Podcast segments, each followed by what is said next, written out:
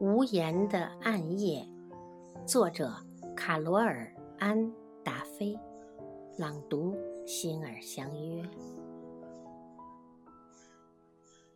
在这漫漫长夜的另一边，我们遥远相隔。我在想你，月光慢慢从房间溜走，这是快乐的。或者我应该抛开这想法，说这是悲伤的。在某个时间里，我唱着你无法听到的一支不成曲的渴望之歌。啦啦啦，听到了吗？我闭上眼，想象我穿越漆黑的山。